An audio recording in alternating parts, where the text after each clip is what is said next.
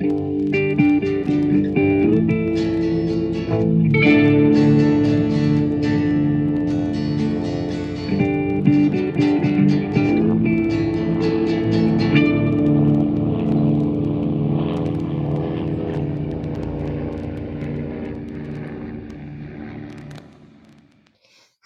und herzlich willkommen zu einer neuen Folge Mesh unter Messer.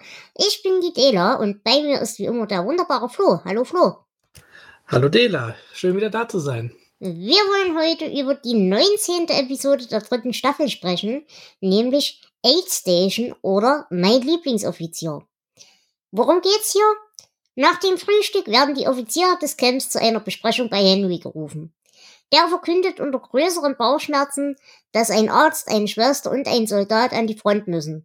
Denn den Jungs an der Front wurde ihr Doktor weggebombt.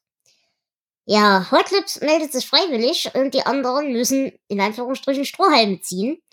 Und dabei trifft es Hawkeye und Klinger. Die drei machen sich also auf und retten unter grausamsten Bedingungen Leben. Währenddessen bleibt Frank im Camp zurück und eifert sich, dass er wie ein Tier unter solchen Konditionen arbeiten muss. Aber auch die anderen leiden unter ihren Sorgen, bis unsere drei Helden unversehrt zurückkommen. Ja, und ich würde sagen, hier haben wir mal ähm, ein sehr gutes Beispiel des späten Meshs. Ja, auf jeden Fall. Ja. Und ich finde das gut. Ja, ich habe wahnsinnigen Spaß an dieser Folge gehabt. Ich glaube, man kann fast sagen, das dürfte von der dritten Staffel auf jeden Fall mit in den Top 3 sein bei mir. Bei mir genauso, ja. Denn äh, ehrlich, also die, die Charakterisierung der einzelnen Figuren ist hier tatsächlich richtig gut ausgearbeitet. Wir haben keine so, äh, so selbstsüchtigen Ausreißer. Ja. Und äh, es passt einfach. Das und selbst wenn die gut. Ausreißer dabei sind, sind sie halt innerhalb des Charakters sinnvoll. Ja, genau, das äh, meine ich, ja. Ja, hm, wollen wir so ein bisschen der Reihe nach losgehen, denn es fängt ja, ja. schon beim Frühstück an. Äh, die Jungs sitzen im, im, im Messezelt und äh, essen ihr Frühstück und es gibt halt wie immer so die üblichen Seitenkommentare und so weiter. Frank regt sich auf, also Hotlip sitzt daneben. Benehmt euch, hier ist eine Frau anwesend. Und Hawkeye so, was, welche Frau? Und in dem Moment klingt, äh, kommt Klinger rein. Jetzt ist eine Frau da. Den fand ich alleine schon schön. Ja, aber ich habe mir auch aus diesem ganzen Frühstück ein paar Zitate rausgeschrieben. Also es gibt ein paar sehr schöne Dialoge wieder, die ähm, die Qualität des Essens zeigen. Ja. Was ist das? Irgendwas und Eier. Das Gelbe müssen die Eier sein. Hm, das kommt mir bekannt vor. Ja, als Student habe ich das mal seziert. Was gibt es zum Frühstück? Das Abendessen von gestern. Toll, das war das Mittagessen von vorgestern. Also, ja, man merkt, ähm, sie sind alle nicht so begeistert, aber drei von ihnen merken ja, dass es auch schlimmer kommen kann. Genau. Naja, und dann ähm, geht das Ganze ja schon los. Wie gesagt, sie werden direkt nach dem Frühstück äh, zu Henry geschafft, mehr oder weniger. Jetzt frage ich mich, sind das wirklich die einzigen Offiziere, die die in dem Camp haben? Ja, das ist immer ein bisschen unklar. Es kann eigentlich ja nicht sein. Ich weiß nicht, wie groß so eine Einheit normalerweise ist und wie da so die Aufteilung ist. Keine Ahnung, ob das realistisch ist. Ähm, also ich denke schon, dass da noch mehr Offiziere und vor allem mehr Ärzte da sein müssten. Äh, Im Film war es ja auch so und im Buch, also da haben wir ja auch noch Zahnarzt und noch diverse andere. Mhm. Äh, aber ich denke, das ist einfach für die Effektivität der Serie hier einfach ja. untergestrichen. Aber hier finde ich, sieht man wieder sehr schön, wie Henry ist, weil ihm, ihm ist das nicht geheuer. Er weiß, was er da von seinen Leuten verlangt und er weiß, dass das im Zweifelsfall richtig, richtig dumm ausgehen kann und er hat da überhaupt keinen Bock drauf. Aber er weiß halt, dass er nicht drum rumkommt und dass er die Leute dort nicht verrecken lassen können. Ja, und ähm, ich finde es hier schon gut, dass sich Margaret sofort ohne Wenn und Aber freiwillig meldet. Ja. Also das zeigt ähm, doch schon, dass sie bisschen mehr Charakter hat als so die Darstellung, die wir so oft hatten, einfach dieses äh, karrieregeile. Äh, ja, es ist halt vor allem die direkte, äh, die direkte Gegendarstellung zu der letzten Folge, wo sie dargestellt worden ist, als hätte sie sich nur hochgeschlafen. Genau das. Na, also ja. das ist genau jetzt auch zur richtigen, zur richtigen Zeit, diese Folge, finde ich. Mhm. Und ich finde halt auch, es passt zu ihr, Äh, nicht, weil sie geil auf Krieg ist, das ist sie zwar in gewissen Teilen auch, aber ich glaube, das hätte sie jederzeit gemacht, weil auch, auch wenn sie jetzt da keinen akuten Vorteil irgendwie davon hat, weil sie sich halt wirklich vor ihre Schwestern stellt. Das muss man ja auch sagen. Das tut sie ja wirklich. Ja, also es, sie hat Verantwortungsbewusstsein. Das kann man ihr nicht äh, nehmen. Im Gegensatz zu den Männern, äh, da erfahren wir ja, dass Hawkeye das kürzeste Würstchen hat. Ja, alleine die Tatsache, wir ziehen halt Strohhalme, weil äh, Frank sich freiwillig melden, brauchen wir überhaupt nicht drüber reden. Gut, von Hawkeye hätte man davon ausgehen können, aber natürlich hat er auch keinen großen Bock darauf. Und Trapper, ja, Trapper ist da halt relativ, also da ist ja nicht dafür bekannt, dass er den Helden spielt. Also müssen wir Strohhalme ziehen. Aber wir haben keine Strohhalme.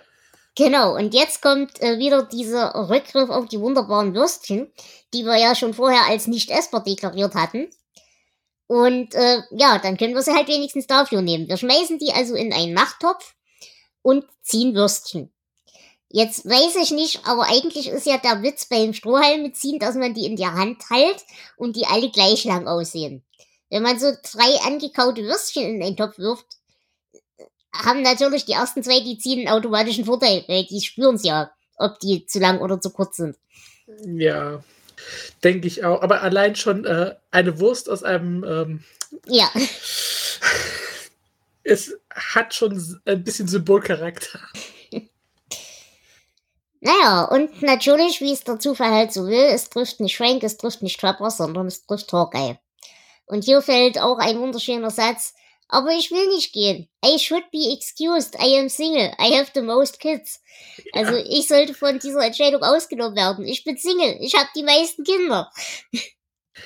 Schön finde ich aber auch, ähm, es ist ja klar, Hawkeye zieht als letztes und es ist klar, dass er das kurze Würstchen zieht. Und da sagt er, nein, ich ziehe nicht, ich melde mich lieber freiwillig, bevor ich hier verliere. Mhm, genau. Ähm, das ist tatsächlich auch sowas, ähm, wo ich sage, ja, das ist Hawkeye. Mhm, ja, das stimmt. Lustig fand ich tatsächlich hier auch, ähm, es wird ja dann auch noch ein weiterer Soldat, äh, also ein, ein ganz normaler Fußsoldat in Anführungsstrichen gebraucht. Und ähm, hier soll jemand ziehen. Und das macht Father McCoy, weil er ist ja der vertrauenswürdigste im ganzen Camp. Ja, ich, ich habe es mir nicht aufgeschrieben. Wie war dieser Spruch mit ähm, Gott vertraut ihm, warum sollte ich ihm nicht vertrauen? Irgend sowas in der ja, Art. Genau. Ja, und äh, er zieht natürlich und es erwischt Klinger. Das heißt, Klinger muss sich in eine Uniform pressen und muss an die Front. Und darauf hat er natürlich wie alle anderen auch überhaupt keinen Bock. Verständlich. Und ich finde, jetzt kommen wir zu dem wirklich schönen Teil in dieser Folge, der mir echt gut gefallen hat, nämlich diese Abfahrtsvorbereitungen. Weil da sehen wir so unglaublich viel von diesen Charakteren, was mir echt gut gefallen hat. Das fängt dabei an, ähm, wie ähm, Hawkeye und Trapper sich unterhalten. Ähm, Hawkeye sagt ihm mehr oder weniger, wo sein Testament ist. Und es wird auch kurz echt unangenehm, dieses Gespräch. Und es wird aber sofort wieder von Hawkeye aufgelöst, indem er blöde Witze macht. Dass er eben sein, sein ganzes Erbe äh, an das Hurenhaus vor, vor, vor, ja, weitergibt halt. Ja. Aber das fand ich eine unglaublich schöne Szene, weil du daran halt wieder diese Freundschaft von diesen beiden Charakteren so siehst. Und gleichzeitig eben wie diese Jungs mit drohenden Problemen und drohenden Tod umgehen müssen, zwangsweise. Also das hat mir sehr gut gefallen. Hm. Ja, da, da erkennt man auch irgendwie so ein bisschen ähm, Ähnlichkeit zwischen Hawkeye und vielen Leuten, die wir kennen. Ich musste auch immer an eine Szene aus Roseanne denken, wenn sie sagt, natürlich mache ich meine Witze darüber, weil ich sonst durchdrehen würde. Ja, richtig. Und das äh, ist ja etwas, das wir alle gerne selbst betreiben. Ja, das stimmt auf jeden Fall. Dann ähm, kommt es zu Klinger. Klingerfer äh, gibt schon vorsorglich seine Kleider für den Fall, dass er nicht wiederkommt. Aber nur für den Fall, dass er nicht wiederkommt. Ja, und also er sagt ähm, zu Raider, dass sein ähm, Netzmantel, glaube ich, was, mhm. Netzmantel ähm, an Lieutenant Brown gehen soll. Und äh, das ist die Frau, mit der er vor drei Folgen im Kino war, ein Movie-Date hatte. Ach, ah. Ja. Guck an, guck an. Also es klingt auch nicht so unschuldig. Er ist zwar frisch verheiratet, aber. Ja. Ja, naja, und dann fällt halt auch noch der Satz, er regt sich auf, ja, und all das Geld, was ich da reingesteckt habe in diese Kleider und so weiter. Und ach, mit diesem Kleid war ich damals dort und dort in Tokio bei dem und dem Militärarzt. Aber ganz ehrlich, es ist echt schwer, wenn die Doktoren verrückter sind als du. Ja, die, äh, das, die Feststellung hat er ja leider schon öfter treffen müssen, der Ja. arme Klinger. Ja, und dann geht's los. Und ich finde schon, diese, also diese Kombination aus, aus ähm, Margaret Klinger und Hawkeye, Moment, be be- bevor es losgeht, wir, wir haben noch den Ausbruch von Margaret. Und den will ich nicht unter den Tisch fallen lassen, weil der ist mir persönlich sehr, sehr wichtig. Denn äh, Margaret äh, packt ihren Krempel und ist äh, in ihrem Zelt. Frank kommt rein und ähm, ja, Frank ist halt Frank. Und wie sie sich dann in, in, in selber in, in, in einer Rage monologisiert, so sinngemäß, pass auf, ich will dich nicht, ich brauche dich nicht, ich bin eine starke, unabhängige Frau. Ich weiß, dass du verheiratet bist, ich weiß, dass ich nicht gewinnen kann bei dir, also suche ich mir mein Glück woanders. Ich bin eine Militärgehörer und ich werde das immer sein und das kann mir niemand wegnehmen und deswegen gehe ich jetzt dahin. Und redet sich total in Rage und zwei Sekunden später, aber ich bin auch eine Frau mit Gefühlen und wenn du mich betrügst, hacke ich dir die Hände ab. Und das fand ich Ja. so schön, diesen, diesen ganzen Ausbruch. Der hat mir so gut gefallen von ihr. Da, da, da habe ich sie wirklich richtig gut gefunden. ja, es ist, es ist so eine Folge, in der man, äh, ich glaube, bis jetzt die stärkste Veränderung von Margaret Ja, feststellen kann, ja. ja. Und jetzt äh, fahren wir eben los. Unter Genau. schwerstem Beschuss schon mal. Und hier ist wieder der Moment, wo ich auch wieder sagen muss, das fand ich halt auch wieder großartig, weil man sieht halt, was Margaret eigentlich alles auf dem Kasten hat. Denn wir haben einen Platten. Und ja, gut, über Klinger, einer muss halt Wache halten. Das fand ich aber trotzdem ein bisschen komisch, warum nicht einfach Klinger diesen Reifen gewechselt hat. Aber ähm, ja, Margaret ist da sehr pragmatisch und sie sagt auch zu Hawkeye, nein, du wechselst den Reifen nicht. Du bist hier der Chirurg, wenn deinen Händen was passiert, ist das Ganze Richtig. für den Arsch. Ja, ist absolut korrekt und eigentlich eine gute Einstellung. Auf jeden Fall.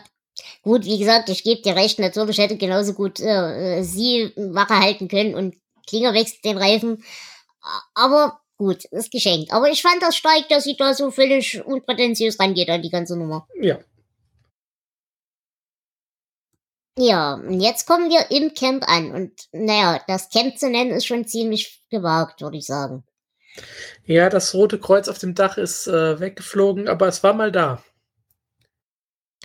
Schön fand ich hier aber tatsächlich, wie gut du siehst, wie die Leute zusammenspielen zu dritt.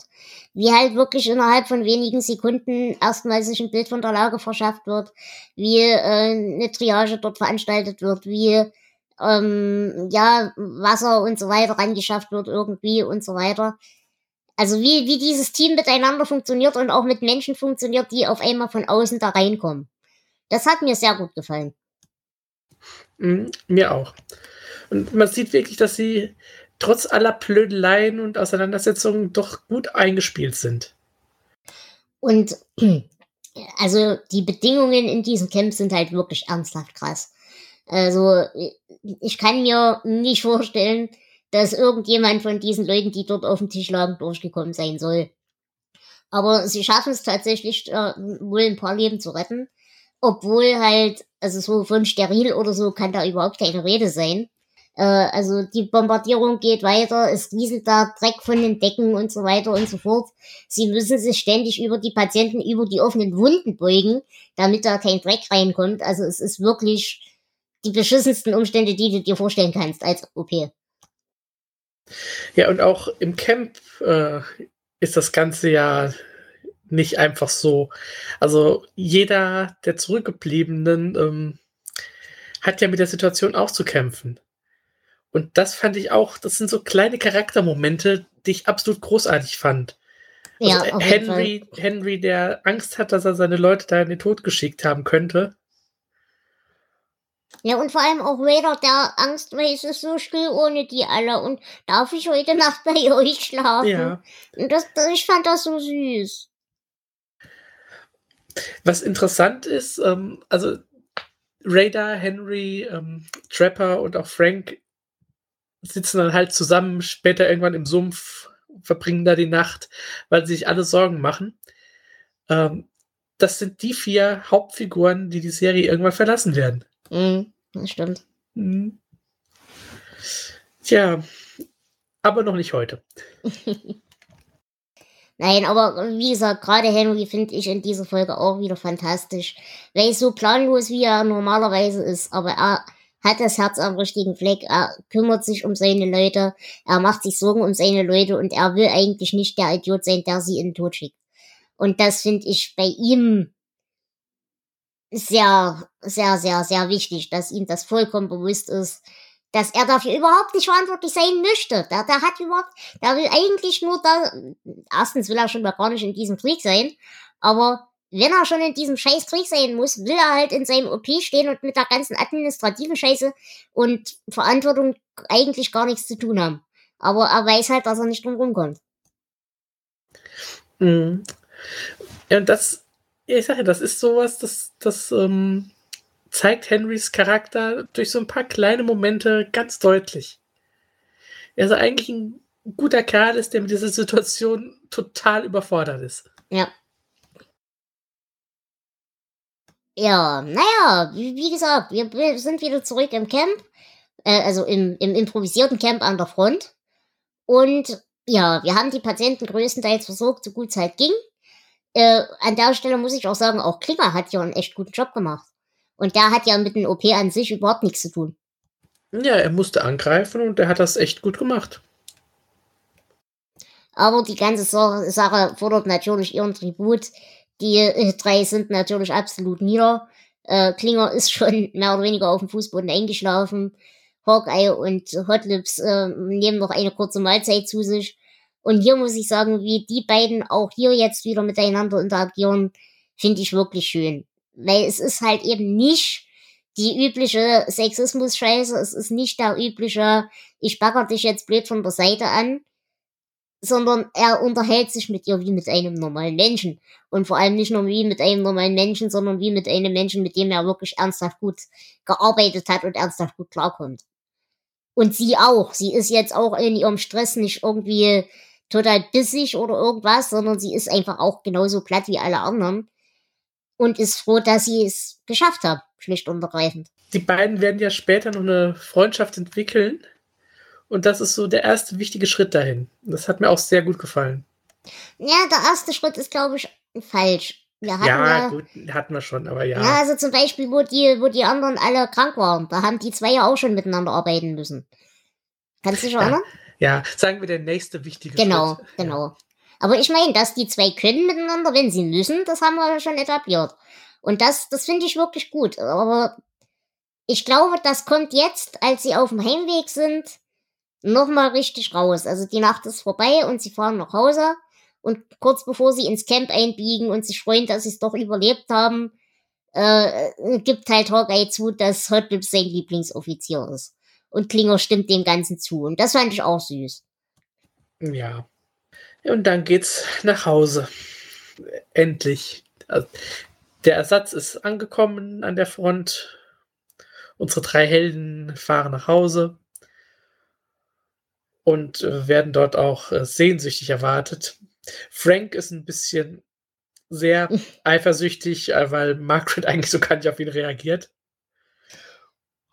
Und Klinger ist auch nicht so gut gelaunt, weil seine Raid Klamotten weg sind. Ja, Raider hat seine kompletten Klamotten verkauft. Ach, Raider. Ja, kommt halt auch nichts aus seiner Haut. Aber ganz ehrlich, hättest du es Raider anvertraut, also das hätte er eigentlich auch wissen müssen. Ja, ich hätte es dem Vater gegeben oder so.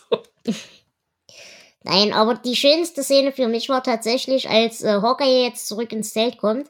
Und natürlich freut sich Trapper, dass er wieder da ist und dass es ihm gut geht und so. Aber der erste Kommentar, der kommt und, also so sinngemäß, und hast du angebumst. Und in dem. Moment finde ich es wirklich großartig, wie Hawkeye reagiert und ihn tatsächlich erstmal ein bisschen blöd anmacht. Also nicht blöd, es ist ja vollkommen berechtigt. Aber wie er in dem Moment äh, Hotlips tatsächlich aktiv verteidigt und sagt, Junge, äh, krieg dich mal ein kleines bisschen in den Griff und äh, die Frau macht einen tollen Job und das war hier ein wichtiger, eine wichtige Sache und so weiter und sie hat sich fantastisch gehalten. Und nur weil sie eine Frau ist, muss ich jetzt nicht unbedingt auf die draufspringen und so weiter und so fort. Also das, das fand ich wirklich cool, wie er da reagiert hat. Ja. Das hat mir auch gut gefallen. Das Schöne ist halt, dass in dem Moment Frank genauso idiotisch reagiert wie Trapper. Weil der ja auch nicht davon ausgehen kann, dass die Frau mal fünf Minuten mit zwei anderen Kerlen allein sein kann, ohne dass sie irgendwelchen Scheiß macht. Obwohl er ja derjenige ist, der verheiratet ist und draußen rumhurt. Ja, das zeigt so einen kurzen Moment wieder ein problematisches Frauenbild, aber. Ähm, Nö, finde ich nicht. Das zeigt ein problematisches Männerbild. Ja, nein, dass das sofort Margaret das unterstellt wird. Natürlich zeigt das ein problematisches Männerbild, äh, weil diese Männer das sofort denken. Aber äh, ich würde sagen, das hätten sie in früheren Folgen schlechter gelöst. Ja, also das, das, das hundertprozentig, auf jeden ja. Fall. Ja, ansonsten noch ein kleiner Fun-Fact. Äh, ich weiß nicht, ob du noch zur, zur Handlung was zu sagen hast. Nein. Denn äh, Fun Fact, äh, als wir in diesem improvisierten Camp an der Front sind, ähm, macht Klinger eine Blutdruckkompresse von einem Arm von einem Soldaten ab. Und äh, hier sieht man den Klettverschluss und Klettverschluss gab es zum Koreakrieg noch nicht. Ja, passiert. Vielleicht nur eine Kleinigkeit, also die letzte Szene, äh, wenn sich ähm, Hawkeye und Margaret still zutoasten im, im Messezelt. Ist eigentlich auch noch ein ganz netter ja, Moment. Während Frank ja. immer noch darüber spinnt, dass der Kaffee kalt ist und scheiße und er muss ja hier unter unmenschlichen Bedingungen arbeiten und so weiter. Dann habe ich noch ähm, ein paar Zitate. Mhm. Das eine ist, ähm, ich kann gar nicht, ich kann nicht gleichzeitig salutieren und kotzen. Das hat mir gefallen. Und ähm, als Margaret zurückkommt, gesteht Frank ihr ja, ich habe den längsten Liebesbrief meines Lebens geschrieben. Ich habe fast eine Rolle Klopapier gebraucht. ja. ja, wie würdest du die Folge denn bewerten? Und ich muss ganz ehrlich sagen, bis jetzt meine liebste Folge aus dieser Staffel. Ich gebe definitiv 10 von 10 Nerzen, weil ich finde, ja hat wieder jeder Charakter innerhalb seines Charakters eine unglaubliche Tiefe bekommen selbst die unangenehmen Charaktere sind hier wieder richtig schön unterstrichen worden. Und ja, man hat hier halt Seiten gesehen von Leuten, die man sonst vielleicht nicht zu Gesicht gekriegt hätte. Und das hat mir sehr gut gefallen. Weißt du was? Ich habe überlegt, ob ich hier äh, 9 von 10 gebe, aber du hast recht, ich gebe auch 10 von 10. Das ist tatsächlich, glaube ich, bis jetzt nicht nur in der dritten Staffel, sondern äh, für alle drei Staffeln äh, die beste Folge, die, die Folge mit den rundesten Charakteren. Und ich gebe 10 von 10 anachronistische Blutdruck-Manschetten. Äh, Wunderbar. Gut, wenn du keine Ergänzungen hast, würde ich sagen, sind wir durch, oder? Ja, wir sind für heute durch und das nächste Mal ist äh, Liebe in der Luft. Genau. Und bis dahin. Sinne.